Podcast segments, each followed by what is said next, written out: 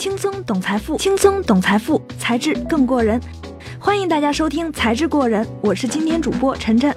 在微信公众号和知乎搜索“才智过人”，关注我们，有很多财富秘籍在那里等你哦。最近我想买份保险，但我真心害怕跟卖保险的打交道。有走过进女装店 Only 的应该有同感。您需要点什么呀？您看看这款呢，我们家新来的，还有这款卖的最好了。哎哎，这个您不来一下吗？像您这样的美女必备呀。谁还敢进去？保险公司更甚，天天喊口号，跟隔壁那个以老年群体为主要市场的纪念币销售公司一样，抓住一个潜在客户就死磕。本来可能是好东西，可谁心里都嘀咕：既然这么好，你拉着我是几个意思呀？赶紧跑！大概已经是下意识的动作了吧。话说，在大家心里，本世纪最吓人的搭讪方式有哪些？看看我名单上有这么几位：姑娘，点痣吗？修眉不？燕郊免费看房班车，走吗？走吗？最后一位，最后一位了啊！嗨，听说过玫琳凯吗？美女，Only 新款到货，进来看一下啊！你好，办信用卡吗？小姐，买保险不？都起开！所以还未研究过保险，根本对他一无所知呢，就已经被这种方式吓到了。这只是表面，从本质上来说，到底为啥？为啥保险业在中国这么受诟病？甚至有一人卖保险，全家不要脸这种过激但貌似传播广泛还很受认同的论调。我吧，有一个姐姐就在保险公司上班，她一毕业就进去做了督导，没有实战经验。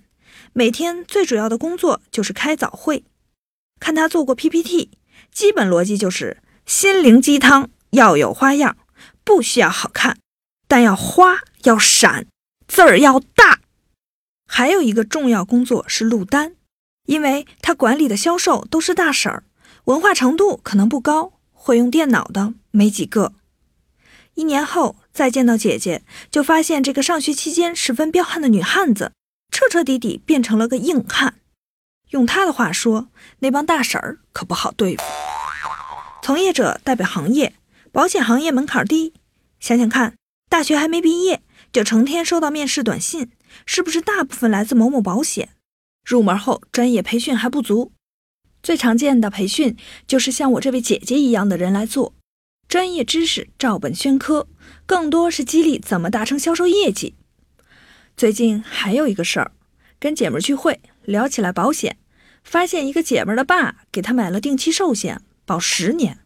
可买的时候吧，他才十五岁，那笔钱好好理财，他也不会是月光族了。这是他爸在酒局上被所谓的朋友推荐的，而这个朋友给周围朋友卖了一圈保险后，也没再干这行了。你说说。佣金制度下，销售很有可能利用信息不对称来赚钱，杀熟的情况一点都不稀罕。为了卖出保险而夸大保单价值，买一份保险简直是稳赚的事儿。出了事儿赔偿，没出事儿百分之二十的年化收益，比银行利息高，随用随取。这么美呆，保险公司不是要赔死了？被你的天真打败了，而且销售人员流动性大。很多人买的长期寿险或者健康险，过仨月再去找，就发现那个当初信誓旦旦保你一辈子的销售已经找不到了，后续服务跟不上，自然就有了深深的上当受骗感。行业乱象这么多年，可苦了真正能称得上保险从业者的那些专业人士了，还有像我这样到了一定年龄，上有老下有小的上班族。面对越来越差的环境，越来越大的工作压力，生怕有个万一，一家老小无所依靠了。当我意识到需要保险来为自己和家人的未来多一份保障的时候，战战兢兢，不知道咋选了。怎么办呢？一会儿分享。轻松懂财富，轻松懂财富，才智更过人。在微信公众号和知乎搜索“才智过人”，关注我们。有很多财富秘籍在那里等你。刚刚咱们分享了国内大众对保险行业有很深的偏见，就因为一些不良从业者坏了一锅粥。不过，在银行、证券、保险这三驾马车中，国内保险发展时间相对较短，还在摸索的过程中，也有一个逐渐成熟的过程。而且在相关法律完善的同时，随着保险在一些重大事件，比如天津爆炸事件中的表现，也一定程度为保险正了名。但当我有需求而去稍微研究了一下，发现保险真的是有点复杂。嗯嗯嗯，保险合同细则，除非触发了，估计一般人很难研究透彻。那张保单价值演示表，到底那些数值背后意味着什么？又有多少人能懂？不熟悉，自然带来不信任。人们都说选错的保险就是肉包子打狗，有去无回。作为一个吃货，想从我手里拿走我的包子，哼 哼，别逗了。所以直接结果是我面对一堆保险，迟迟无法下手。要是有个保险超市就好了，像挑零食一样，能看见货品的卖相，好的不好的都摆上，根据我的喜好挑出来。可这好难呐！据保监会的数据统计，国内无论国资还是外资，加起来一共有一百六十五家保险机构，包括人身险、财险、养老险，产品成千上万，拥有差不多的名字，什么福呢、安呢、康健呀。可背后的顶层法律架构设计，具体的条款细微处不同，可能就决定适用于完全不同的需求。看着就头大，越看越糟心，还是需要一个专业的人来帮我选。但我吧，又害怕他像小区理发店里的 Tony 老师一样，我剪个头就想我买五千的会员卡，还顺便推销美白针、祛痘霜、假睫毛和头发护理。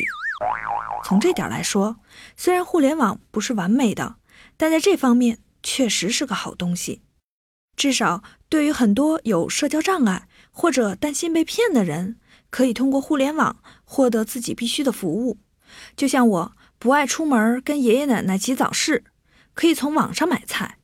随着人们对互联网这种方便的习惯和依赖，也有越来越多的人通过互联网买保险。二零一五年，国内通过互联网进行投保的人数超过两亿，占行业总保费的比例为百分之四点七。不过，这部分保险偏向于相对标准化的财险，而额度高、时间长且相对个性化的人身险还比较难。嗯，也不是没人尝试啊，毕竟这可是个大市场。最近呢，出现了一个新的词儿——智能保险，就是说可以根据我的特点为我制定方案。德国啊，有这么一家公司叫 Clark，去年六月成立，还是个新兴的初创企业。获得了千万美元的 A 轮融资，咱们都说 FinTech，Clark 是这里头 InsurTech 的部分，保险科技公司。这个公司啊是一个平台，保险公司在上面发布产品，用户在上面选购产品。但是呢，不同于国内代理的是，Clark 利用智能算法分析客户的保险状态，针对性的提供个性化保险产品推荐，所以人称保险界的。智能顾问，Clark 的创始人是 Oster 博士。他发现只有百分之三十三的年轻人对购买保险的经历满意。不知道咱们国内这方面的数据能有多少啊？比起其他方面的互联网化或者移动互联网化程度，保险确实是落后了很多。现在，移动支付、手机银行普及程度已经非常高。生活各个细分领域都有做得成熟的 App 服务，但保险似乎还大量依靠线下，所以 InsurTech 也逐渐开始被关注到。国内也有一些尝试的，说是智能保险吧，但其实主要还是提供已有保单的管理，能实时查询保单状况，或者可以简化一些投保的流程，能有资源和技术做出人工智能的还是比较少。宜信博诚保险倒是推出了智能推荐保险方案，通过一个叫“智能保险”的微信服务号，回答几个问题，可以得到一套为自己制作的保险方案。从问题的设置上来看，应该是以不同的生命阶段和家庭财务情况来推荐保险方案的。据说是跟十几个保险公司合作，可选的产品包包含上千种，根据不同需求来做个性的推荐。其实这需要专业人士在数据累积和分析的基础上设计问题，分析答案背后的深层需求，并实现人工智能化的呈现。同时，也考验背后的资源整合能力，至少产品包要非常大的量，才能最大限度筛选出适合我的方案组合。跟我一样在考虑买保险的听众可以试试啊，不管是不是接受他算出来的方案，至少可以大概看下整体方向。这个方向现在才刚开始尝试，还没有经过市场的验证，也没有可考证的数据。但是，国内一些企业在保险科技方面的创新尝试，特别是把一些复杂难懂的规则，通过科技的方式去简化，复杂的东西你们去消化好，拿到消费者面前的时候，是一个懒人版服务，我做个选择就行。至少，我可以期待我女儿能放心的享受这样的服务。如果恰巧她也跟我一样，是个对数字不敏感、没办法潜心做深入研究的女生。它可以通过这类人工智能服务，很方便的满足需求，而不是花费大量精力，越深入越搞不懂，越难做选择。好了，今天的节目就到这里，感谢收听才智过人，我们每周在喜马拉雅等你。喜欢才智过人的朋友，还可以关注微信的才智过人公众号和知乎同名专栏，那里有很多同好在等你，还有惊喜哦。